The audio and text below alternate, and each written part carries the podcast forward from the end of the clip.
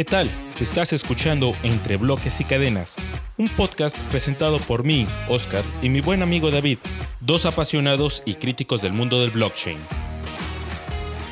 Si estás interesado en las criptomonedas, NFTs, finanzas descentralizadas y todo lo que tenga que ver con blockchain, de la ideología a la tecnología, entonces quédate a escucharnos. Comenzamos. ¿Qué tal? Sean bienvenidas y bienvenidos a un episodio más de Entre Bloques y Cadenas. En este episodio me encuentro con David. ¿Cómo estás, David? Hola, Zuka. Estoy muy bien, entusiasmado de platicar contigo una vez más. Y el día de hoy traigo algunos temas que me gustaría platicar contigo, sobre todo lo que ha estado sucediendo en, la bolsa, en el, en el mercado eh, de Estados Unidos. Eh, varias cosas han estado sucediendo y definitivamente me gustaría platicarlo contigo. Me parece interesante. Entonces, si quieres introducirnos, ¿cuál es el tema de hoy? Bueno, en los últimos días eh, los mercados han estado muy volátiles, se han movido mucho. sobre todo, sobre todo esto ha sucedido por la noticia de, de, Omicron, ¿no? Esta variante de COVID. Y, bueno, algunos se preguntarán si es que no la conocían o apenas están escuchando de ella. Es simplemente una mutación que, es una variación muy grande entre el COVID que conocemos y sus variantes que ha tenido, como la Delta, que es la que más hemos escuchado. Eh, esta variante o esta mutación más bien eh, es, es, un, es un, tiene, tiene una separación más grande, ¿no? En su carga genética, entonces eso la hace pues eh, realmente algo diferente. Em, entonces, no, no se sabe, todavía no se sabe y tienen que pasar algunas semanas para, hacer pruebas de laboratorio si la vacuna va a ser también efectiva eh, contra, contra esta mutación. Y bueno, eh, no ha sucedido nada alarmante realmente, pero la Organización Mundial de la Salud ha hecho hincapié en de que debemos tener cuidado, además de, que también nos ha dado un jalón de orejas de que la gente que está vacunada está disminuyendo las, las medidas de, seguridad que deberíamos tener, ¿no? Nos estamos confiando. Eso y bueno, también las medidas que el gobierno de Estados Unidos ha estado tomando para combatir justamente estos problemas económicos, la inflación que está muy alta, en México está altísima, se habla de que estamos al 8% en la inflación, que básicamente significa que las cosas son aún más caras de lo que ya eran. Entonces, eh, todas estas situaciones y bueno, aún más, eh, están haciendo que los mercados se muevan. Y, bueno, en mi caso que tengo un portafolio por ahí en la bolsa, sí algunas de las acciones que tengo eh, tuvieron un, pues una caída grande, ¿no? De 5%. Y 5% en un día, pues es bastante, en algunos grados hasta 10%. Entonces, mi portafolio sí está sangrando un poquito. Eh, y bueno, ¿qué fue lo que hice?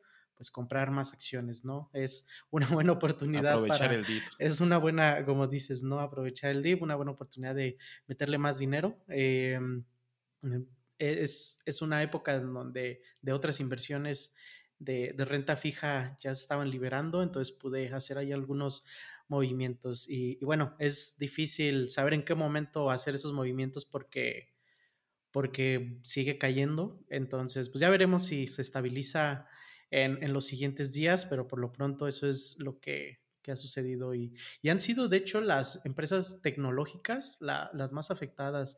Pasa un fenómeno que, en el que los inversionistas, bueno, además de que de que se mueven ah, de, a corto plazo, son cortoplacistas, eh, buscando ganancias de un día a otro, de una semana a otra, de una noticia a otra.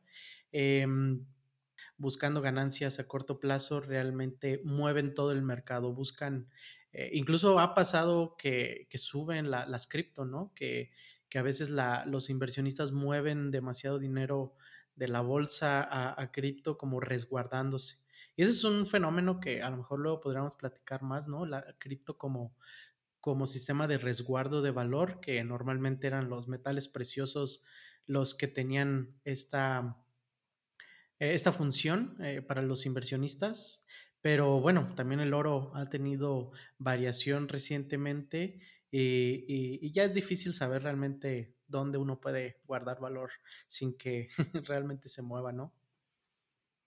Sí, De hecho, sí, las criptos ahorita están pasando por, por una etapa similar. Desde hace ya una semana hemos visto que han caído fuertemente varias, incluyendo el Bitcoin, que es, es la padre de todas.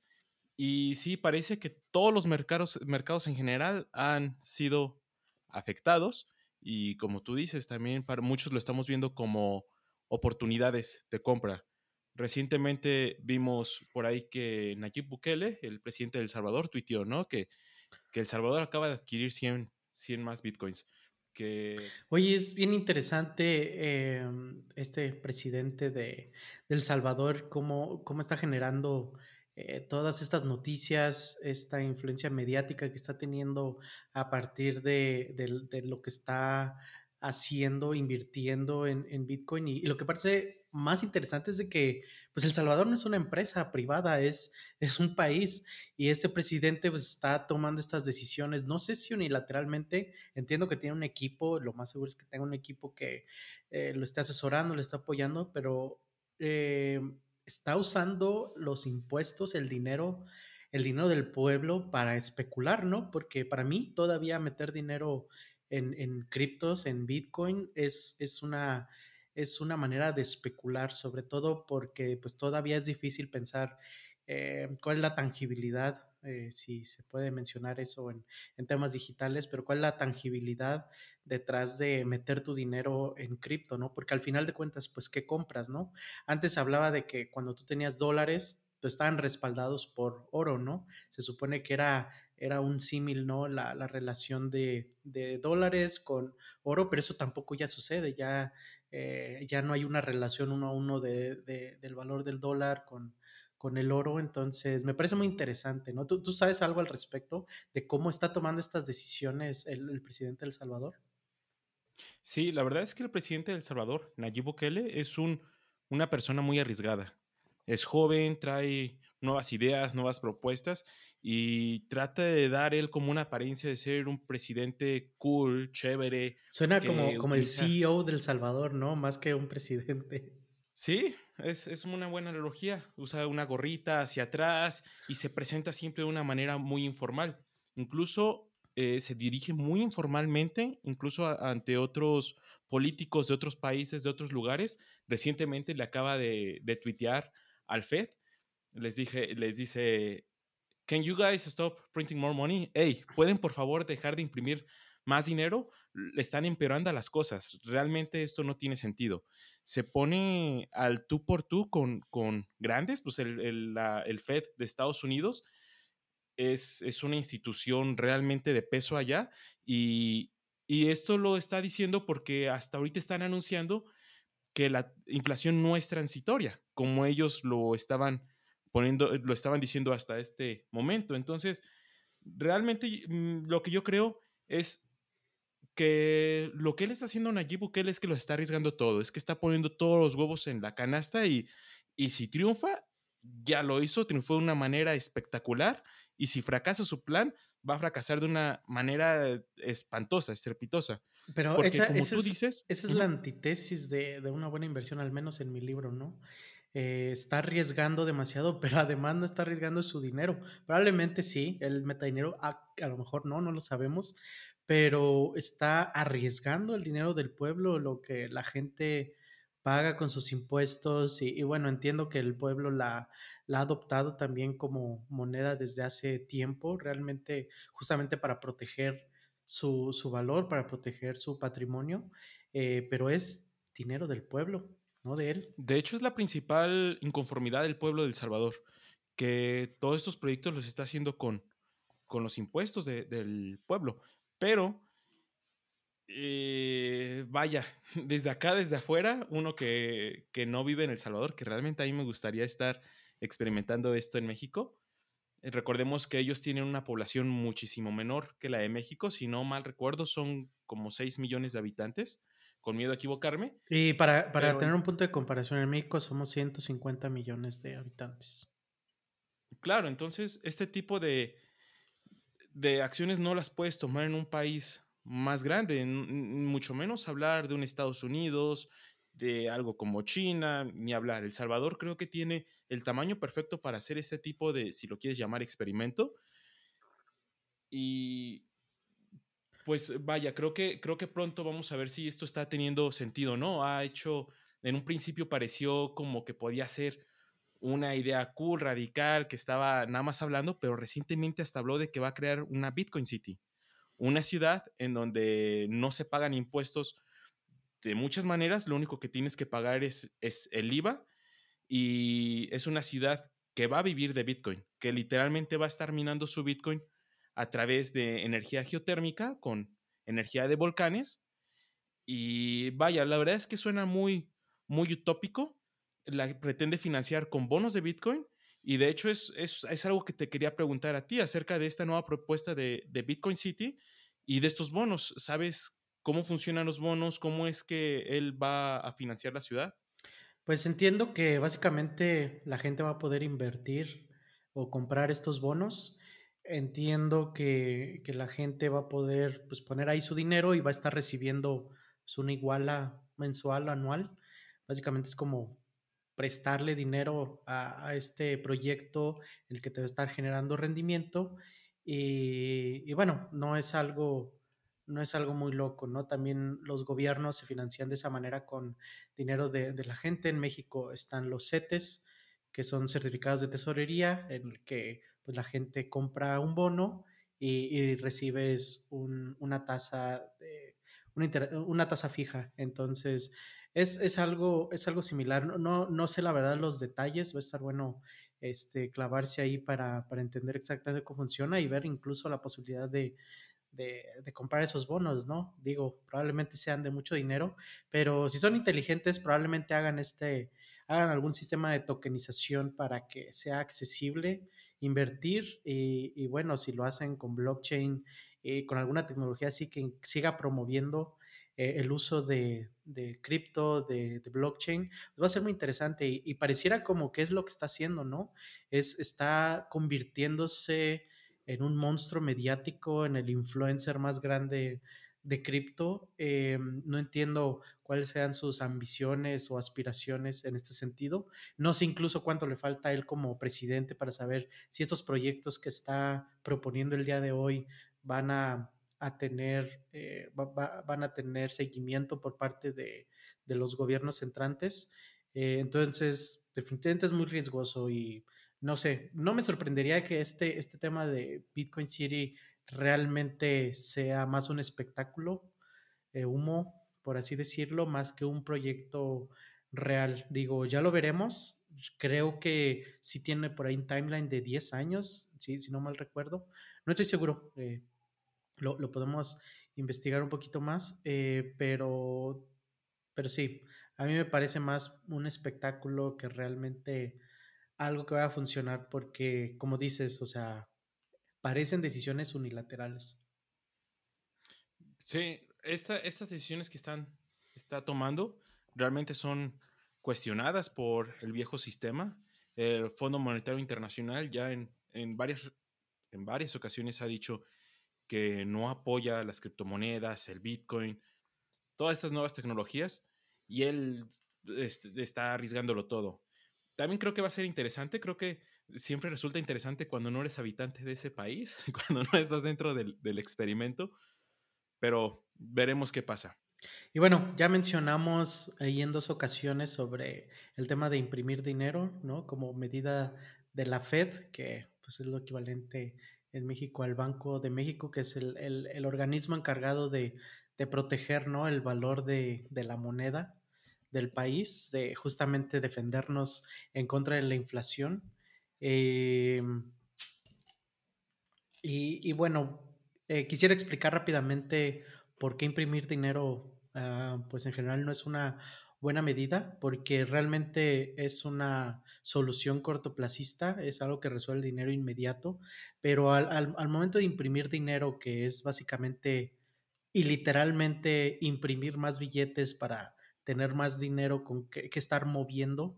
Eh, en Estados Unidos se, está, eh, se, está, se les da dinero literal a los, a, los ciudadanos que, no tienen trabajo eh, para que se puedan mantener, dado que pues, había problemas de empleo y dado la pandemia no, no, se podían abrir los, eh, las empresas para generar, eh, más bien para mantener los empleos actuales y generar más.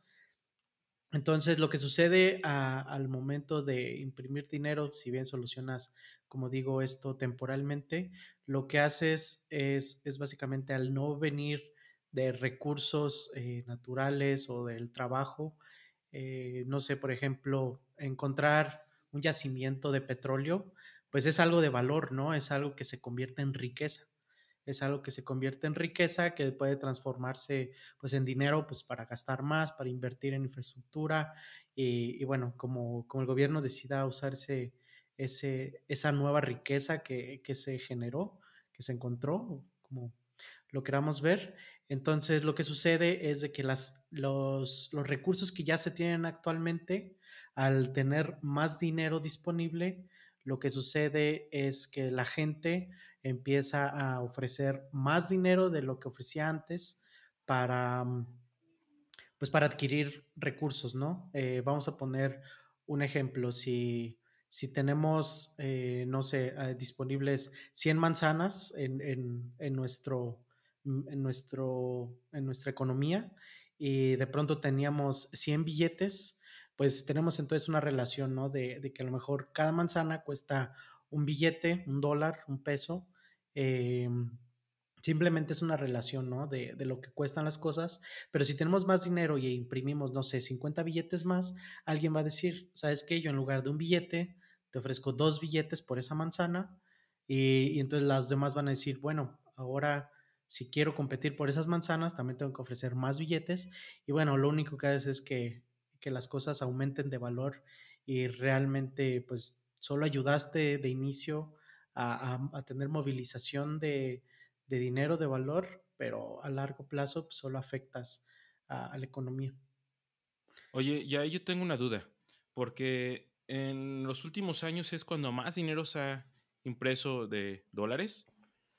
¿Por qué esta cantidad de dólares que es tan alta que hay nuevo circulante en el mercado que es más del 40%? ¿Por qué no refleja la inflación. O sea, ahorita sí hay mucha inflación en Estados Unidos, pero no es el 40% de inflación. ¿Cómo es de que no hay una paridad entre la cantidad nuevo total de dólares circulantes? No se siente diluida en, esta nueva inflación. Claro, y, la verdad es que es un tema complejo, pero básicamente la, el gobierno, la, la Fed, tiene mecanismos justamente para estar manteniendo y sosteniendo la economía eh, de manera em, segura, ¿no? Eh, eh, lo que sucede es de que al imprimir billetes, lo que el gobierno dice es, es que se están, están pidiendo prestado dinero que eventualmente van a pagar. Entonces, realmente el gobierno de Estados Unidos se debe a sí mismo, es una deuda trillonaria es ese, ese dinero que, que mencionas, ¿no? Este 40% de, del, del, valor eh, se lo debe a sí mismo y, y, bueno, si el mismo gobierno decide no, no cobrarse, pues lo único que hace es, es buscar banditas, ¿no? De, para parcharse, eh, para que la, pues la situación no, no empeore. Entonces, básicamente eso pues, va a seguir pasando. No sé en qué medida va a estar repagando esa deuda que, tiene el gobierno consigo mismo. Eh, pero sí, o sea, es un equipo inteligente de economistas que básicamente se aseguran de que no haya esta paridad que mencionas. Oye, yo aquí tengo, tengo una duda. Hay muchos países cuyos respaldos son en dólares americanos. Recordemos que desde el momento que surgió el petrodólar, eh, muchos, el dólar ganó ganó mucho poder y muchos países empezaron a adquirir dólares como reserva de valor. El petrodólar es, es, fue una acción donde el gobierno junto estadounidense, junto con el gobierno de Sarabia Audita, le dijo, hey, ahora tú vas a, a vender solamente petróleo utilizando dólares como medio de intercambio y, y como y, yo, Estados Unidos, lo que te ofrezco es de que si tú tienes problemas con algún otro país, tienes acceso a, no tienes acceso, pero te voy a hacer paro, voy a mandar todos mi, mi, milicia y te voy a defender. De esta manera el dólar empezó a ganar mucho poder y muchos países empezaron a tradear, a estar intercambiando el dólar y a tener sus reservas de dólares para, porque pues lo necesitamos, o sea, todos los países realmente necesitan de este petróleo. Pero cuando este país es dueño, cuando este jugador de este Monopoly mundial es el banco y a la vez es jugador y se puede dar la cantidad de dinero que quiere, realmente a los demás países ya no les conviene y es cuando uno podría pensar, ok, quizá aquí el Bitcoin viene a solucionar este problema, porque el Bitcoin no tiene una bandera por detrás, no tiene un país, alguien que se beneficie realmente. ¿Tú verías al Bitcoin realmente como, como una alternativa al dólar? ¿Realmente los países pueden tener reservas de Bitcoins para, para sostener su economía en lugar de, pues, tener dólares? Que, que realmente pues, Estados Unidos puede imprimir lo que quiera, ¿no? Tiene una ventaja sobre todos los demás. ¿Cómo ves esto? Pues más allá de, de que, algo que yo creo es de que el hecho de que exista una tecnología para resolver un problema no necesariamente implica que vaya a haber adopción o que sea una rápida adopción. Eh, por ahí puedo poner el ejemplo ¿no? de estos servicios en la nube que, que vinieron a, reemplazar que las empresas tuvieran servidores, computadoras básicamente en sus, en sus empresas, en sus negocios, en sus oficinas para servir eh, sus sitios de Internet, sus eh, plataformas que se venden en, en Internet. Y, y, para mí el cripto, eh, si bien y el blockchain sobre todo, sí a nivel teórico resuelven eso y justamente se está demostrando que a nivel práctico también. Eh, yo no estoy tan seguro de que, de que a largo plazo sea la solución. Y me explico, creo que eh, los, los, gobiernos y los bancos tienen demasiado poder sobre la economía mundial. Vivimos todo el mundo básicamente en, un sistema capitalista o muy cercano a eso en algunos casos, eh, como es China, ¿no? Que, pareciera más socialista, pero también con un toque capitalista. Eh, y todos nos movemos en este mismo juego, ¿no? Mencionaste, lo mencionaste como el Monopoly mundial y, y, yo creo que justamente la resistencia que va a haber de los gobiernos por la adopción de, de Bitcoin como eh, sistema de intercambio de valor.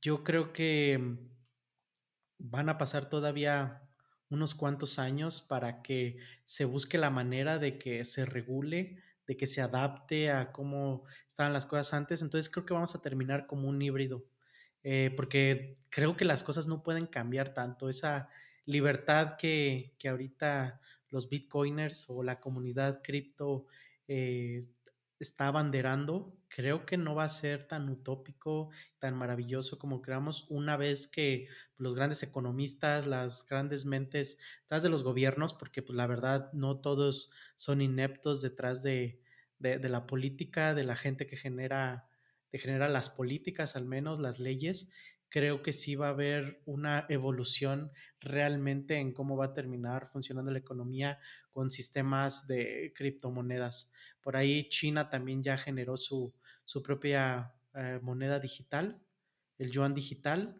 y, probablemente eh, creo que incluso he escuchado que en algunos casos algunas personas más bien consideran que Estados Unidos eventualmente, si no es que ya está cocinando, sacará su moneda digital y, probablemente tenga un factor no hay de, cambio y de intercambio de valor con, con, las criptos actuales.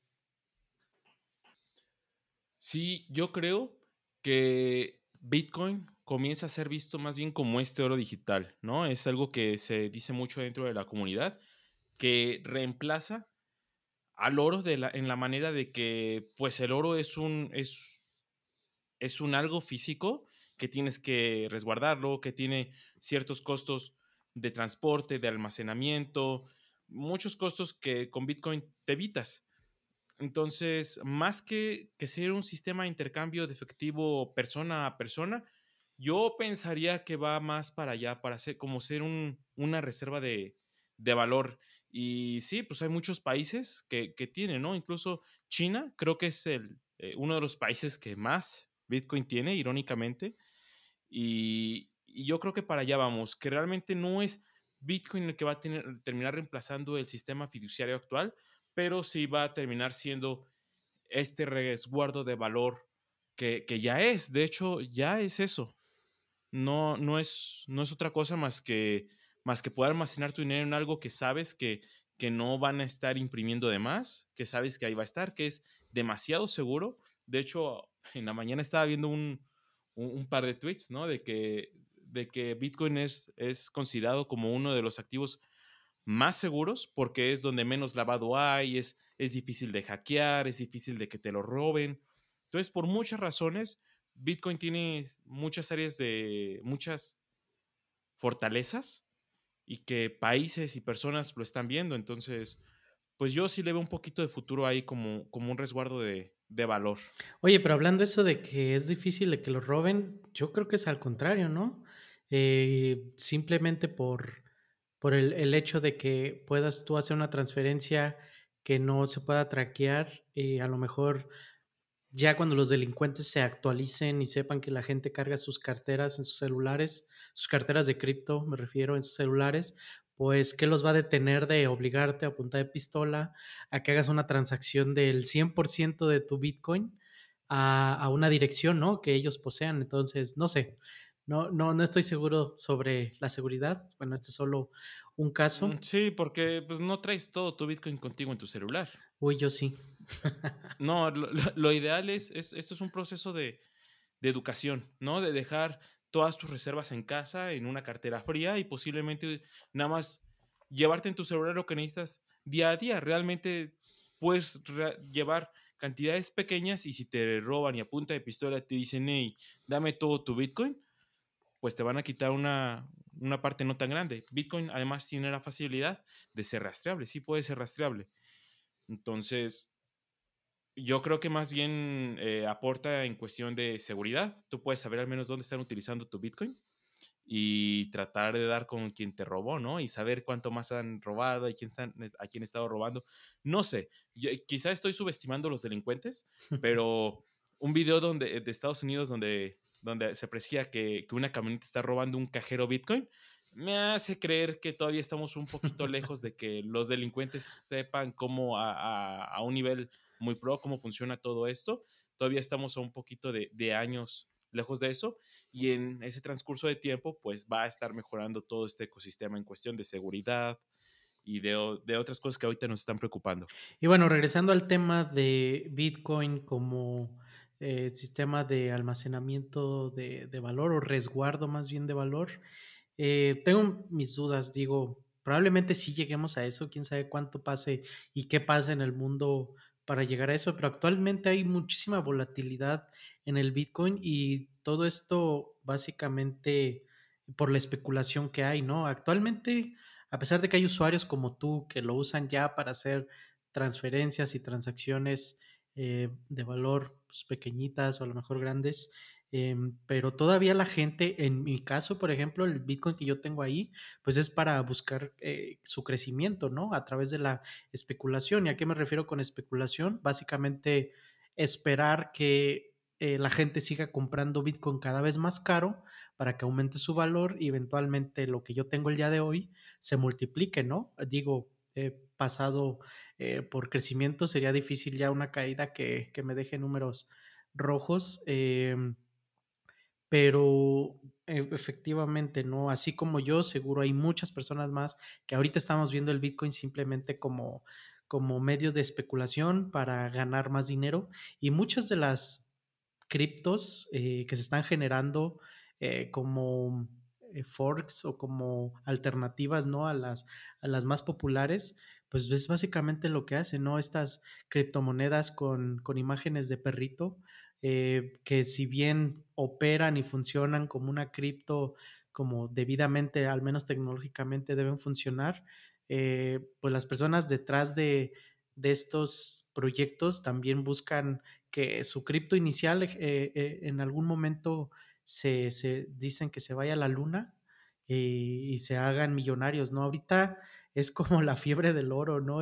Me encanta el montonal de analogías que regresamos de nuevo al oro, porque, porque sí, o sea, la gente está buscando hacerse millonaria con cripto, eh, algunos con, con, Bitcoin, algunos con otras criptos que, que, bueno, incluso creo que tienen, les llaman shitcoins porque pues no sirven para nada y van a desaparecer eventualmente. ¿Y qué, qué opinas de eso? Sí, yo creo que para empezar es, tocaste un tema, ¿no? De que mucha gente, incluyente, es de que abordan Bitcoin desde una perspectiva meramente de inversión. Te voy a, te voy a corregir porque no, yo no considero eh, que esto sea una inversión. Creo que la palabra correcta sería especulación. Básicamente una apuesta supuestamente muy informada, pero sigue siendo una apuesta muy similar al, a una apuesta de casino. Supuestamente. Pero no sucede lo mismo con los mercados cuando inviertes en acciones de una cuando tú inviertes en una acción, no sé, por ejemplo, de Google, de Amazon, estás invirtiendo en una empresa que tiene trabajadores, que tiene eh, assets, que tiene recursos. Realmente estás invirtiendo en algo. Es, es muy parecido más a comprar oro, ¿no? El oro, si bien pues tiene un valor intrínseco, también tiene este valor como sistema de resguardo eh, entonces, eh, es, es, algo más parecido a... ¿Qué valor intrínseco? Pues el oro es un, mineral que se usa, ¿no? Para componentes electrónicos. para joyería, pues, digo. Muy poco. Realmente su uso es, es muy limitado, ¿no? Solamente se utiliza para. Pero, pero sirve para algo, ¿no? Para circuitos. Eh, un Bitcoin es totalmente un fantasma, ¿no? Realmente tú no puedes decir un Bitcoin sirve para esto, además de transferir dinero. Bueno, supongo que yo, pues igual un billete. Yo ahí, ¿no? yo difiero, yo ahí difiero un tanto, porque incluso a diferencia de, de las del oro, Bitcoin es algo realmente que tú puedes poseer, ¿no? Tú cuando compras un, un bono de, no sé si esta es la palabra correcta, bono, o realmente tú compras oro en eToro o en alguna casa de, de cambio de activos, realmente no te están dando oro te están dando un, certificado de que tú posees cierta cosa, pero tú no puedes hacer nada con, esta, con este certificado más que mantenerlo en tu cuenta. Cuando tú compras una acción, no puedes hacer nada con esta acción más que mantenerlo en, en, tu cuenta, pero realmente no te dan un algo. Cuando tú compras Bitcoin, realmente es algo que tú puedes transferirlo a tu cartera y posteriormente hacer con él lo que tú quieras. Pero si nos vamos a un sentido Funcional. Es estricto. Exactamente, funcional. Yo le veo un poquito más de utilidad al Bitcoin que a, que a cualquiera de estos otros sistemas de inversión. Pues es, es una perspectiva interesante, ¿no? Y, y bueno, eh, supongo que podríamos adentrarnos a eso a, modo filosófico, pero eh, probablemente sea mejor platicarlo en otro capítulo. Y también me gustaría invitar a nuestra audiencia que si tienen preguntas de, alguna cosa que estamos hablando, que, no se entienda o algún tema que quisieran que toquemos en particular o simplemente nuestra opinión, ¿cómo, cómo podría el público hacernos llegar sus preguntas, Ozuka? Ok, eh, si la gente nos quiere contactar, ya tenemos un Twitter. Y un Twitter. sí, el usuario es bloques y cadenas. Entonces, si desean continuar con la conversación, si desean decirle a David que está mal en todo lo que dice o, o, decirme a mí que yo estoy bien absolutamente en todo, pues no duden por ahí escribirnos. No es cierto. Este, la verdad es de que, que, el debate que aquí se genera es, es muy interesante. Me encanta compartir ideas con David, eh, tener puntos de vista distintos siempre es, es maravilloso y si ustedes pueden aportar sus ideas, sus opiniones, pues vamos a, elevar nuestro nivel de, de, conocimiento, ¿no? Sí, somos, somos entusiastas, interesados en estos temas. No diría que somos expertos, entonces no tengan miedo de, entrar en la, en la conversación.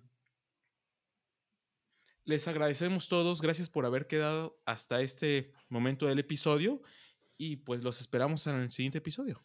Hasta luego. Gracias, bye bye.